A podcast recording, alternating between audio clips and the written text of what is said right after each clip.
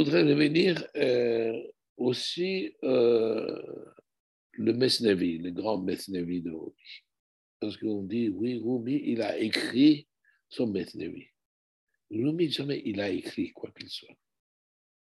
On a beaucoup d'idées erronées sur lui. D'ailleurs, j'espère que ça va être traduit. On vient de récemment, avec mon épouse, de préparer un livre sur les 50 idées, fausses idées conçues sur Rumi. Donc, parmi lesquelles, dire que Rumi, était poète. Rumi dit, mais pour moi, faire la, dire de poèmes, c'est comme préparer une soupe de, de tripes parce que mes invités le demandent. Donc, il n'a jamais prétendu d'être poète, il n'a même pas écrit de poèmes. Donc, euh, les seuls vers qu'il a écrits, ce sont les 18, 18 distiques du début de Mestevi, qui commencent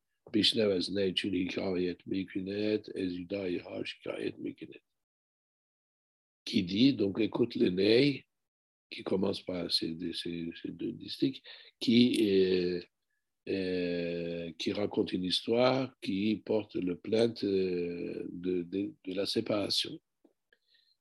Alors pourquoi il avait écrit ça? Parce que et Samet Chelebi un jour, il dit à Rumi, il dit, mais tout notre entourage lise Attar, Hakim Senaï, au livre de votre père, Marifet Name, mais pourquoi vous ne nous offrez pas un recueil?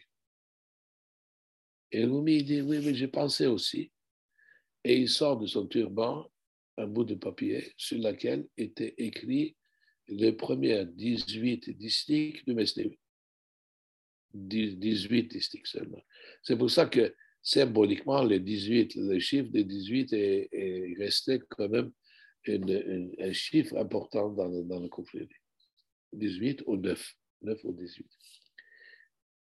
Et après, il a dit à Chinebi, si tu as la patience de noter, je te ferai commentaire de cela.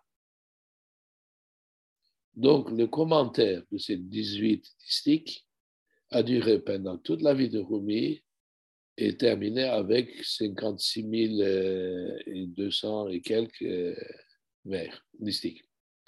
J'ai dit euh, un chiffre pas, pas trop clair parce qu'il y a des manuscrits différents qui sont conflictuels entre eux.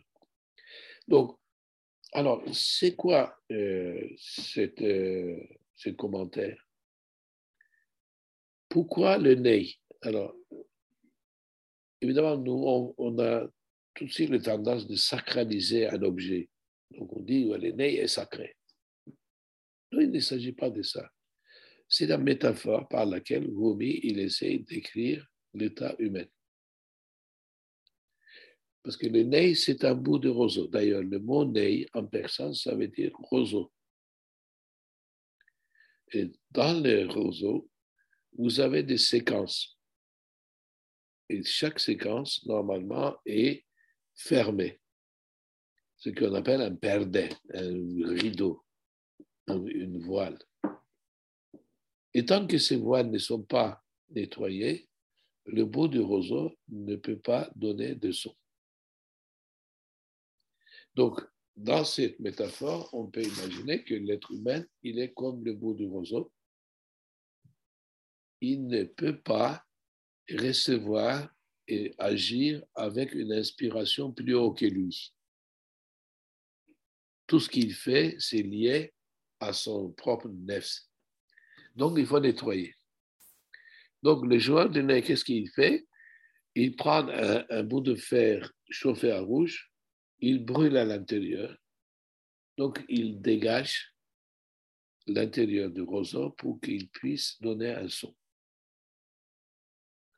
Donc, cette métaphore fait que, euh, disons, le fait d'une passion, de l'amour, parce que le mot amour est devenu maintenant vidé de, son sens, comme vous le savez, donc je dirais une passion poussée, qui a qui dégage à l'instant même l'intérieur de, de, du roseau, donc de, l'être humain. et il arrive à réaliser ce que des années, des années, des années de prière et d'abstinence ne veulent pas le faire. Donc, pour le, pour le derviche de Mevlevia, pardon, Rumi lui-même, c'est un, c'est un ney. C'est un ney dont ses paroles, c'est comme des mélodies